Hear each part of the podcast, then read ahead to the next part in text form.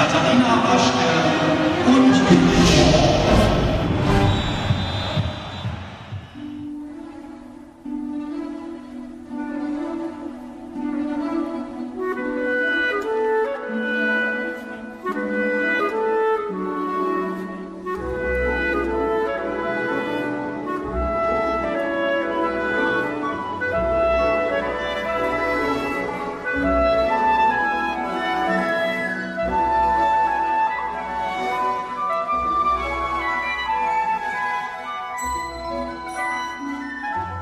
Hey Luisa, wir machen heute eine Zeitreise. Habe ich beschlossen. Okay, cool. Wo geht's hin? Du hast die Wahl. Wir können ins 11. Jahrhundert, in das Jahr 1917 oder in das Jahr 1941 reisen. Hm, kannst du das ein bisschen konkreter machen? Also ich meine, das 11. Jahrhundert ist jetzt schon wirklich lange her. 1917, da war der Erste Weltkrieg und ja, okay, da waren wir kurz vor den wilden 20er Jahren. Und 1941 war bereits der Zweite Weltkrieg. Also ehrlich gesagt, alles nicht wirklich sympathische Zeiträume, wo ich gerne hinwollen würde. Ja, stell dich jetzt nicht so an, entscheide dich einfach.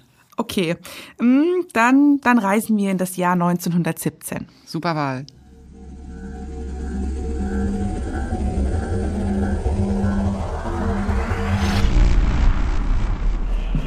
Wir stehen hier inmitten aufgeregter DemonstrantInnen. Auf Schildern steht, wir fordern das sofortige Kriegsende.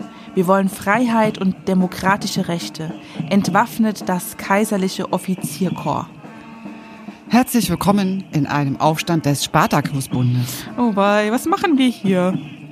Da hinten siehst du die kleine zierliche Frau da drüben? Das ist Rosa Luxemburg, die Chefin sozusagen des Spartakusbundes. Gemeinsam mit Karl Liebknecht und anderen Freunden gründete sie 1914 in ihrer Berliner Wohnung die Gruppe Internationale, eine Interessensgemeinschaft. Alle gehörten der SPD an und sie waren KriegsgegnerInnen? Ganz genau. Ab 1916 organisierte sich die Gruppe dann über die Berliner Stadtgrenzen hinaus und nannte sich Spartakusbund. Da saß Rosa Luxemburg schon im Gefängnis. Wieso das denn? Weil sie 1913 in Frankfurt zwei Reden hielt. Dabei rief sie eine Menge von Hunderttausenden zu Kriegsdienst und Befehlsverweigerung auf. Sie sagte, wenn uns zugemutet wird, die Mordwaffen gegen unsere französischen oder anderen ausländischen Brüder zu erheben, so erklären wir, nein, das tun wir nicht. Und deshalb wurde sie wegen Aufforderung zum Ungehorsam gegen Gesetze und Anordnungen der Obrigkeit angeklagt und im Februar 1914 zu insgesamt 14 Monaten Gefängnis verurteilt.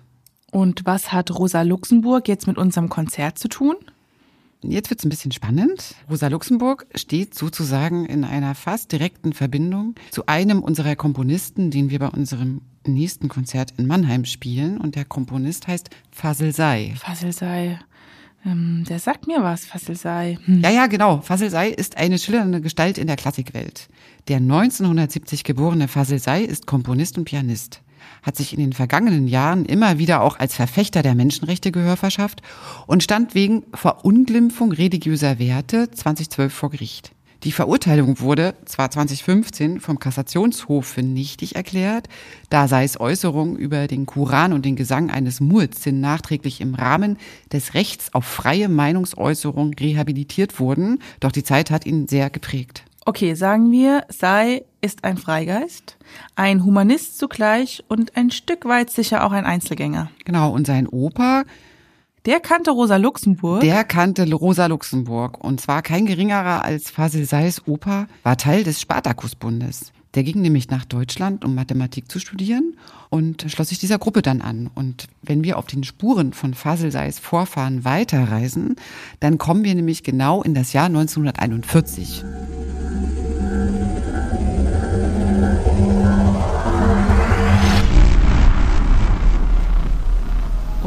sind wir jetzt in Ankara?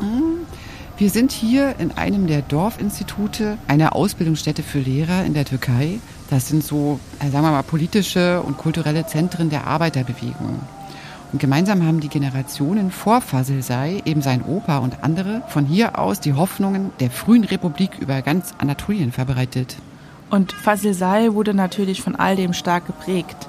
Er übernahm die Ideale seiner Vorfahren und trägt diese Werte, das Kämpfen um die Demokratie, der Einsatz für Menschenrechte und das Starkmachen für Frauenrechte in sich. Er glaubt und kämpft für die von der Religion getrennte parlamentarische Demokratie der Türkei. Und deshalb reisen wir jetzt noch zum Schluss ins 11. Jahrhundert und lernen den persischen Gelehrten, Mathematiker, Astronomen und Dichter Omar Khayyam kennen.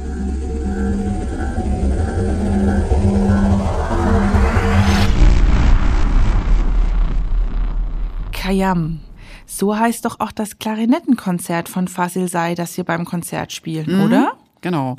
Und Say widmete sein Konzert dem Gelehrten, der zu den bedeutendsten Denkern gehört.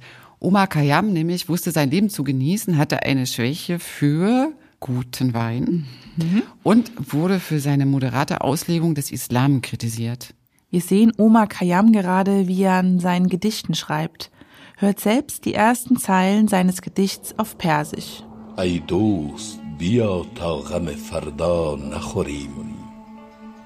وین یک دم عمر را غنیمت شمریم. فردا که از این دیر فنا درگذریم. با هفت هزار سالگان سر بسریم Und übersetzt, O Freund, für den morgigen Tag sollten wir uns nicht sorgen. Diesen Augenblick, den wir jetzt haben, sollten wir nicht überstürzen. Da könnte man auch noch ein bisschen drüber nachdenken. Ne? Oh ja. Fassel und Oma haben vieles gemeinsam. Beide haben sich offen und kritisch zur Religion geäußert und somit ist es nicht wirklich verwunderlich, dass Fassel Sei sein Klarinettenkonzert diesem Gelehrten gewidmet hat. Lass uns doch zum Abschluss hier, also in das Klarinettenkonzert, nochmal reinhören und uns erinnern, dass darin die vielen Epochen zusammenkommen, die wir gemeinsam besucht haben. Jahrtausende des Kampfes um Freiheit und Gerechtigkeit, Menschen, die kritisch und mutig auf Missstände aufmerksam machen und für ihre Meinungen kämpfen.